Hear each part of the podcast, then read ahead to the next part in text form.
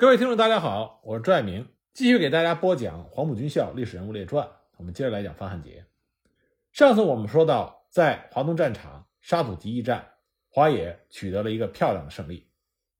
为什么能取得这样的胜利呢？后来粟裕大将曾经分析说，沙土集战役前变被动为主动的关键是处理好了打和走的关系，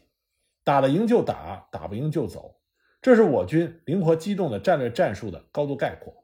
同时，又是避免被动、保持主动的一条重要的原则。这个原则运用起来颇不容易。打了赢就打，这还比较好办一些；打不赢就走，却不是那么容易。因为有个走得了、走不了的问题。在中国革命战争史中，敌强我弱，我军被逼到被动地位，常常就有一个走得了、走不了的问题。在走的过程中吃了大亏，也不罕见。走。一支小游击队还好办，一个大兵团却不好办。好几个纵队，敌人天天咬着尾巴，被迫打掩护战、撤退战、遭遇战，部队得不到休息，粮食得不到供应，弹药得不到补充，伤病员得不到安置，士气也受影响。我五个纵队进入到鲁西南的处境就是这样的。当时我们抓住了走和打互相关联着的这一对矛盾，认为要扭转被动，关键是要打好一仗。集中兵力，坚决打掉敌人一路，一路打掉了，敌人就不敢那么轻进，我们的自由就多了，就能够从被动转为主动。毛泽东获悉沙土集战役的捷报，非常高兴。十一日致电给陈粟，电文中说：“运城沙土集歼灭五十七师全部之大胜利，对于整个南线战局的发展有极大的意义。特向西兵团全军将士致庆贺与慰问之臣。”他指出。华野西兵团下一步的任务就是全军南下，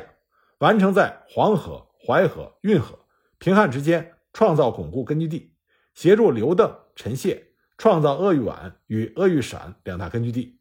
协助饶、黎、谭保卫山东根据地，协助苏中和苏北恢复根据地的伟大任务。粟裕本来打算乘胜扩大战果，打击运城的五军或者济宁的七十五师。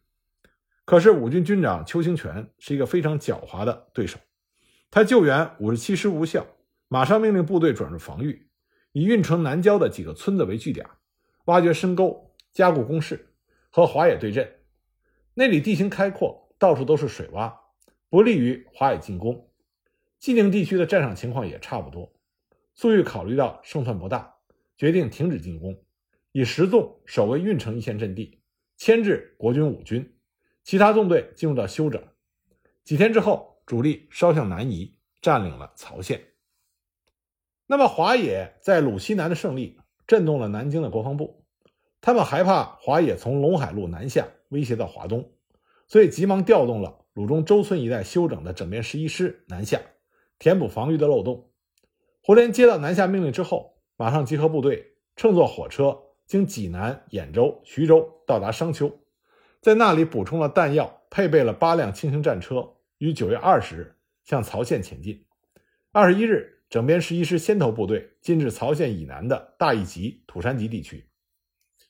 鉴于国军整编十一师远道而来，又是单独北进，粟裕认为这是歼敌良机。他于二十一日下达命令，以十纵和中原野战军十一纵负责牵制五军和七十五师，集中了五个纵队的兵力。准备围歼整编十一师于土山集、大义集地区，三纵和八纵担任进攻土山集的任务。胡琏的整编十一师是国军五大主力之一，在南麻曾经和华野交手，有一定的经验。整编十一师的特点就是善打防御战，进攻的时候比较谨慎，常常是进五十里退三十里，选择地势有利的村庄宿营，并且能够迅速的构筑工事。这次也是如此。胡琏的主力在大义集，秦道善旅在土山集，靠得很紧，有情况可以随时救援。土山集是曹县到商丘公路上的一个村庄，周围有一道不高的土墙，墙外有道无水的壕沟。整编十一师到土山集之后，马上修筑工事，围墙上每隔几米筑一个地堡，用壕沟相连，墙外二十米修筑一道路寨，必须用炸药才能炸开，在村外。利用树林、庙宇部署了少量部队，构成了外围火力点，这样就形成了交叉火力网。从侧面封锁华野的进攻，在村里堵塞了全部街道，凿通院落之间的墙壁，开辟通道，便于防御时调动部队。在大房顶上配备机枪，在村庄的中心保留有预备队，准备随时应付紧急情况。华野在发动进攻前，对村庄内的情况并不了解，仍然以为国军是立足未稳，所以仓促地发起了攻击。九月二十三日夜，三纵八师从东面，八纵二十二师、二十三师的三个团从其他三个方向同时向土山集发起了攻击。八师二十二团三营冲在前面。用连续的爆破炸开了路寨和围墙，打开了一个突破口。国军早有准备，用反冲锋将华野的突击班顶了回来。华野再次冲上去，与国军反复的争夺，重新占领突破口。战斗十分激烈，解放军一个连仅剩下了十多人。跟进部队越过路寨到达突破口前，突然遭到了国军密集火力的封锁，只能在突破口附近隐蔽，无法向村内发展。团长一看进展不顺利，命令一营上去。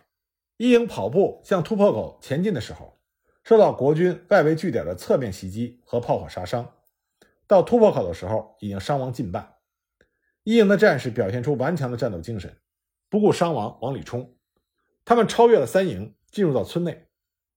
一个叫李元斗的排长带领两个班，听到哪个院子里有人说话，就往里面扔手榴弹，打得国军步步后退。他们占领了三座院子，也就停止发展，等待着后续部队上来。这个时候，国军的预备队沿着突破口两侧的围墙和村内的院落，从三个方向实行了反击。国军发射了照明弹，并且用强烈的火力向华野部队扫射。华野部队则举起机枪还击，但是被国军的交叉火力封锁，抬不起头来。因为干部伤亡，部队失去了指挥，最终被迫从突破口退出。在院落内的战士孤军奋战，寡不敌众，最终也被迫退出了阵地。八纵的三个团从三个方向向土山集进攻，有六门山炮、二十四门迫击炮做火力支援，但是协同动作不好。华野部队向前运动的时候，炮兵不停的射击，压制国军火力。可是当华野部队到达围墙外准备突击的时候，炮弹却打完了，不能掩护部队向村内突击。国军缓过劲儿来，组织机枪、冲锋枪这些短火力，从房顶上、围墙上、地堡里一起猛烈射击，形成了立体交叉火力，给解放军的突击部队以很大的杀伤。解放军在扫清外围障碍的时候，使用密集队形冲锋，结果第一排上去倒下一片，第二排、第三排上去也相继的遭受杀伤。这样，刚到村子的围墙边上。一个连就已经伤亡的失去了突击力量。八纵打了一整夜，进展不大。天将破晓，有情报说国军罗广文部从兰丰、邱清泉部从运城方向前来增援胡连。为了避免陷入被动，粟裕果断下令退出战斗。土山集战斗的形式和沙土集战斗相同，但是结果天差地别。这是因为五十七师是杂牌部队，一触即溃。可是整编十一师战斗力很强，又有南麻战斗的经验，所以胡连每到一地，必先构筑好工事，配备层次交叉火力，防备解放军的进攻。而解放军在战斗中表现出战术粗糙，不善于合理的分配兵力和火力，喜欢硬冲，所以伤亡大，战绩不佳。这两次战斗虽然是一胜一负，但是呢，华野主动出击的力量还是震动了国军将领。胡琏在土山集战斗之后，受到了蒋介石的嘉奖，被授予勋章。但是他知道华野的厉害，所以更加的谨慎小心，不轻举妄动。其他的国军部队也收敛攻势，改与华野对峙，这就使得华野得到了休整时间。根据中央军委的指示，开始了南下豫皖苏的行动。我们老说战争并不是单纯的军事问题，它的背后涉及到深层次的政治和经济问题。毛泽东提出的把战争引向国统区这个战略主张是非常高明的，但是在具体实施的时候，就牵扯到相对复杂的操作问题，而这种复杂性不仅仅是军事方面的，更多的是政治经济方面。土山集战斗，华野进攻胡琏的整编十一师没有成功，附近的国军部队又积极地向十一师靠拢，企图在曹县、成武地区与华野西线兵团决战。为了争取主动，避免在不利条件下和国军过早的决战，陈粟决定放弃对整编十一师的进攻，按照中央军委的既定方针，兵分两路，越过陇海线南下，开始了向豫皖苏地区的进军。豫皖苏地区当时指的是陇海线以南、淮河以北、运河以西、平汉路以东地区。这片地区面积约六万平方公里，人口两千多万。虽然大部分的城镇乡村处于国民党当局的统治之下，当刘邓大军跃进大别山之后，国军中原地区的兵力完全被调动打乱。蒋介石、白崇禧将中原的主要兵力调去围困大别山。堵截挺进豫西的陈谢兵团，徐州方面的国军除了进攻山东解放区之外，机动部队只能沿着津浦陇海线运动。在豫皖苏广大的地区，除了保安团队和少量的守城部队，几乎没有国军的正规军，成为了辽阔的空间地带。这给华野西进兵团远程挺进、开辟新区创造了有利条件。毛泽东在制定把战争引向蒋管区的战略的时候，一再要求华野克服困难，大胆南下。一九四七年九月三日，他发电报给陈粟，电文说：“从你们自己到全军的一切将士，都应该迅速的建立无后方作战的思想，人员、粮食、弹药、被服，一切从敌军敌区取给，准备在连续作战之后缩编部队，准备打的只剩下三千人、四千人一个旅。”而战斗意志愈打愈强，俘虏兵即俘即补，重炮不要带过去，不要怕后方被敌切断，勇敢地向淮河以北、平汉以东进军。你们各纵过去依赖后方补给的心理太重，你们自己也反映了这种心理，望你们迅速转变，适应新的形势。军中要禁绝怕牺牲、怕吃苦，要带大部队，要求大休息，每日叫苦连天等等错误思想。实事求是地说，华野西兵团南下之前的状况确实是很差的，是在连续行军作战之后，部队大量减员，弹药物资极度缺乏的状况下开始大行动的。作为华野指挥员的陈粟，不能不为此感到担心。九月十七日，他们发出了一封长电报给党中央和邯郸分局，反映了部队的实际情况。电报中说，一纵、四纵鲁南行动至今。各此战斗减员共计九千多人，另非战斗减员达一万三千余。主要是雨季经过腾东、平湖水洼地区，部队拉手牵绳通过，人马淹没冲走不少。而敌方前堵后追，我则且战且走，俘虏成分大批逃跑和掉队落伍。而解放区新战士和民夫担架女同志等多未落伍，近日还有回来找部队的。另外，鲁南地区土改不深入。地方党数次自由撤出，使部队缺乏人民援助，无粮食，只以西瓜、生菜度日，故减员最大，以伤元气。三纵、八纵、十纵各纵每纵减员约在四千到六千人左右，不算大，战力一般保持。六纵减员也在四千左右，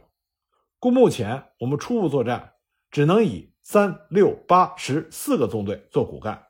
给一纵和四纵。以整补的时间，总计全军人数为十三万两千人，连民夫在内是十六万人。电报中又说，部队因为七月初西靠，本拟分进敌后，调头东西合击，故未做长期转移的准备。弹药仅随身携带，卫士材料仅带一个月，故已告罄。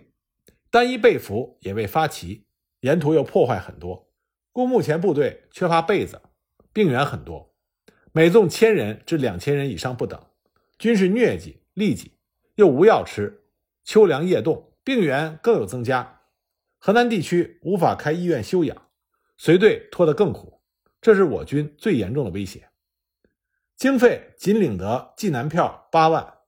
现在为止只有两天的菜金了，不得已拿携带的北海票之用，亦不能支持很久。此地河北交通不能确实的保持。故难保持经常的接济，部队因为西进脱离了土生土长的根据地，到此转移频繁，诸感不便，故普遍有回山东的要求。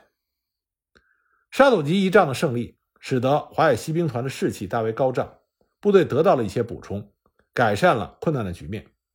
陈粟不失时机地鼓励部队向南挺进，开辟新的解放区。在土山集战斗结束之后，他们给各纵队发出了指示，指示说：我军第一部在路北全歼五十七师，给五军七十五师、十一师以沉重打击，起了配合全国反攻的巨大作用。现在我军第二部越路南下，其任务是彻底消灭各县区的保安团队，攻占能攻占的县城，初步发动群众，打开路南广大地区的局面，开辟豫皖苏鲁大解放区的。初步基础，第二步作战任务完成，必将会使蒋匪的阵线混乱，更有力配合和推进全国的反攻形势。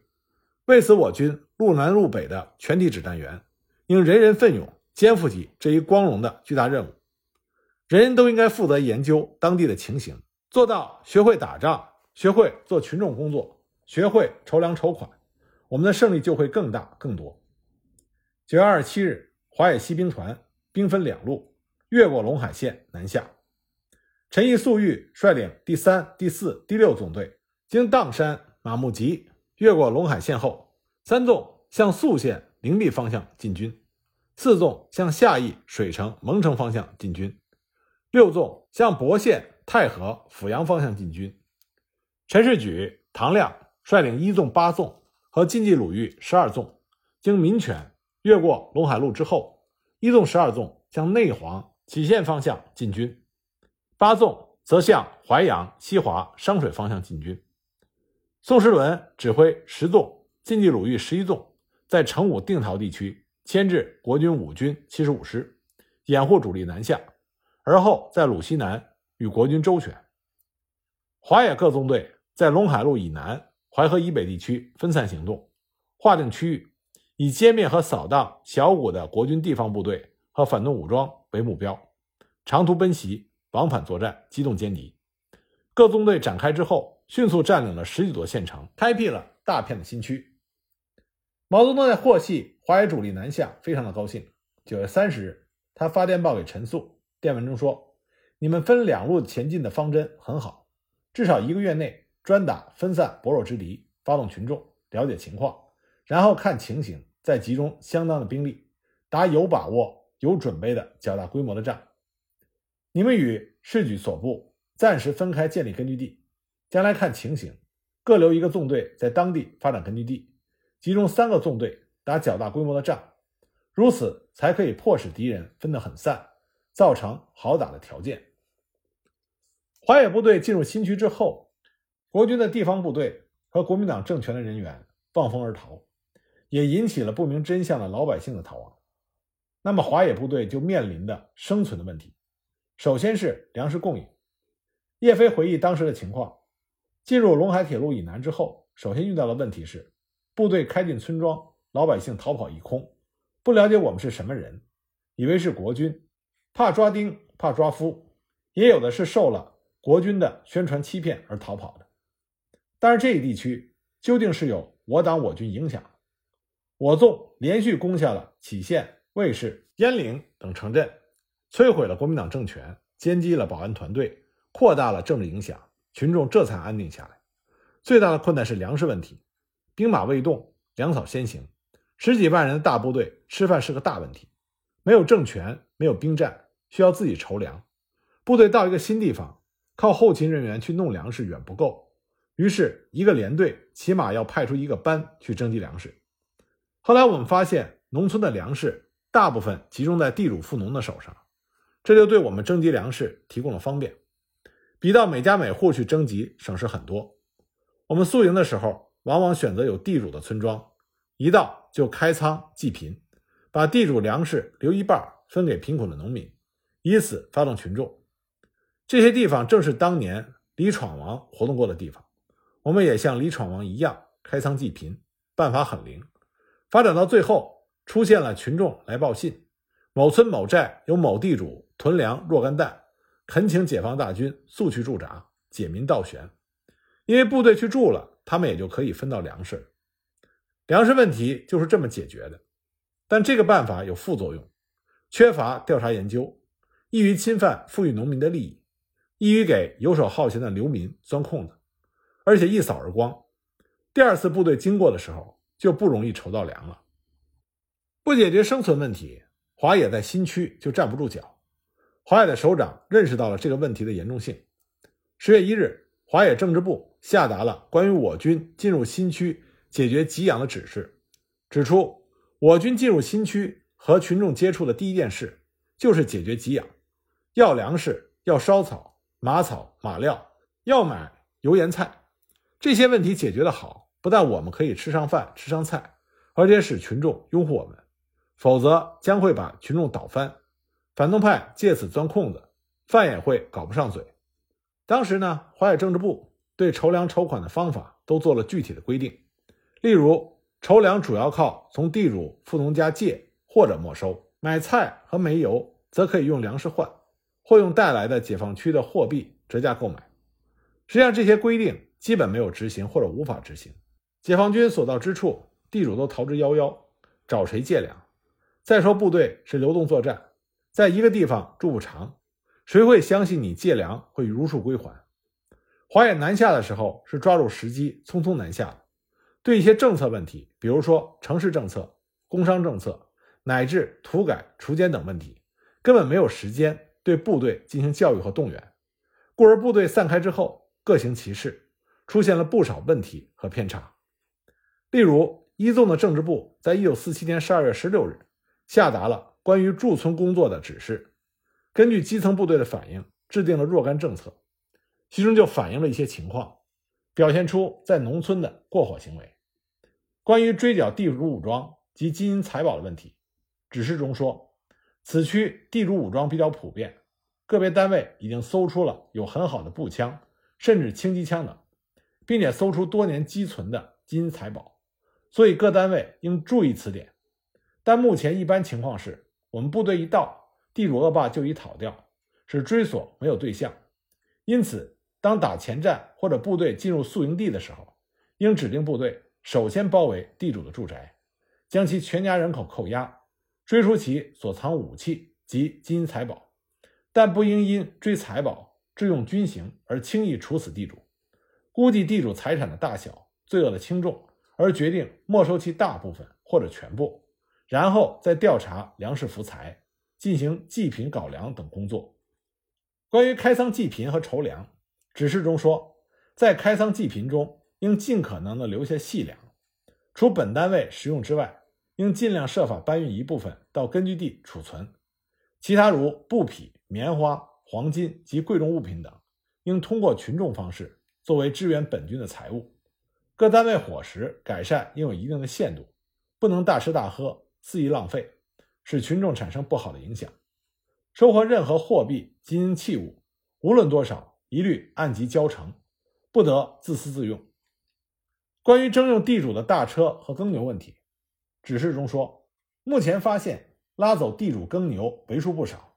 如有一个伙食单位既有七八头之多，还要在中途无法带走者到处抛弃，因此决定，凡属地主的耕牛及大车。一律应发给雇贫农，如该庄的群众不敢要的时候，应拉出该庄发给别庄的群众。各部队运粮食无力解决运输力的时候，可用地主的粮食换取民间的运输力，帮助运送。现各部队单位已拉来之地主的大车耕牛，不得沿途随便抛弃，并且禁止宰杀。只是最后说，目前各单位的驻村工作一般的完成了任务。但还有个别单位不注意执行政策，不注意群众的基本要求，往往有和群众争粮、争物、争牲口的现象发生。有的单位自己把要的东西拿了之后，把剩下的向群众一推：“老百姓，你们要东西，快去拿！”也不教育，也不组织。为了纠正这些与群众对立的弱点，各单位需深入的检查，配合土改学习，检查阶级思想，检查群众观念。检查执行的政策与工作，给予纠正。一纵发生的问题，在其他部队也存在。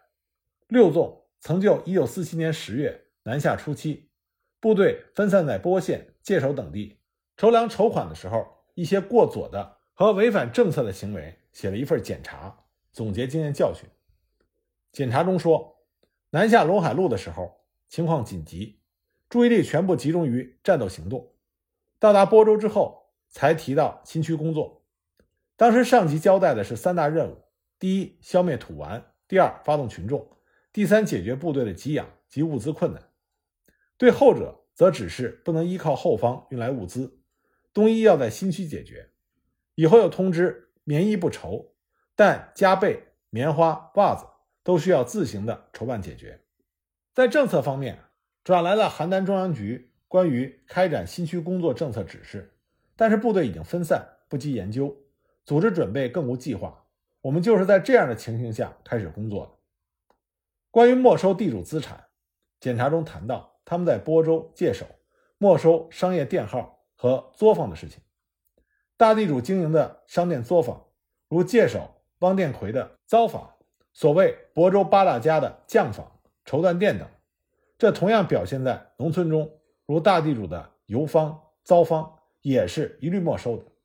这是没有把大地主的土地财产与其所经营的工商业区别开来。当时认为，地主只要很大，那就既可以没收他的财产，他所经营的工商业也应该予以没收。关于筹款，检查中说，为了解决部队的需要，是以筹办东一为名，向工商业资本家进行了劝募征借。开始到播州的时候，找到了商会会长，以商量的态度筹款，但撤离的时候款未交来，将人带走之后交给当地的县政府，后来知道居然被县政府打死了。后来部队要自行解决加倍棉花，因此凡到以较大的城镇。布匹棉花几乎全部征借，而筹款的要求就大就急，如新菜一城，在六家商号筹款两亿四千万旧币，几天之内实征得两亿三百七十万，在方式上就发展成为了直接扣人，以没收威胁交款放人。各位同志称之为革命绑票，虽然没有杀过一人，也没有吊打捆绑，但是女人小孩囚禁在一起，影响极坏。关于开仓济贫，检查中说，散发物资、开仓济贫是普遍进行的，这与群众性的宣传工作相结合，对于发动群众、宣传群众是有作用的。如太和攻占之后，缴获了三大宗救济物品，大部分均散发群众，有面粉两千袋、麦子一万斤、豆粉四万磅、干汤粉七千五百磅、男女士衣服五千件等，而部队留下的仅洋面粉一百袋。土面八百袋以及部分牛奶之类，界首所没收的几家大地主的粮食福财，几十里外都有人来领取。界首渡口拥挤异常，三天渡不完。在部队第二次经过的时候，既有自动来部队要求带路去分福财的，群众的情绪非常高，但散发的缺点很多，所得者是否真为贫苦者无法判断。一般估计，在城市流氓痞子得的多。在乡村，则是身强力壮得的多，大体上中东以下都能分到。淮海主力南下豫皖苏，军事上积极行动，扫荡了国民党在当地的统治，开辟了新区，但是在群众工作和新区政策上产生了一些问题和偏向，主要表现就是左。对于这些教训，一九四八年十二月，华东局华东野战军在曲阜会议上曾经专门进行了总结，并由政治部起草了。关于我军进入中原新区初期执行新区政策和进行新区工作的总结，谈到一九四七年九月下旬越过陇海路到十一月平汉路破击战这一阶段的情况时说，各级领导对新区政策及新区的情况缺乏有系统的研究，对前委开展新区工作的号召与指示没有认真的研究与领导所属部队全面展开，对某些。机械搬用老区群众斗争经验，因而产生过左和急性病的偏向，没有给予及时的指示纠正，相反的加以表扬，成为以后群众工作中产生普遍过左偏向的原因之一。对城市政策和城市工作更加的忽视，采取过一路抓一把的办法，存在只要农村不要城市的观点，缺乏建设人民城市的思想，许多领导干部。一般的认为，出击外线只是军事上的任务，只是为了打破敌人对山东的重点进攻及掩护刘邓大军南下大别山。缺乏建设新区的明确思想。总结还指出，出进中原中有两件普遍严重的现象，一个是浪费民力，拉毛驴、拖牛车使用民夫。当然，为了战争，使用民力是正确的，而且是必须的。不过，有些单位在可能节省不用的条件下任意乱用，尤其在新政权尚未建立的时候，制度亦未规定，个别单位在爱兵不爱民的观点下，把一个连的单位几乎全部坐上牛车，有些战士到一地进一村，随便拉了个毛驴就走，老百姓毫无准备。有些村中男子汉又躲了。于是，一些妇女和儿童跟在后面追赶毛驴这样结果是在一个纵队一个师到达驻地时，增加了四条无主的毛驴这类情况在长期作战行军中相当的普遍和严重，对我军的影响破坏极大。另一种是对蒋管区认识错误观点而产生了随意破坏的现象，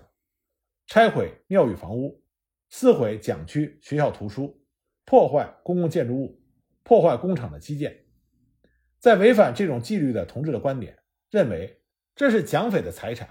破坏了免得留给敌人再用。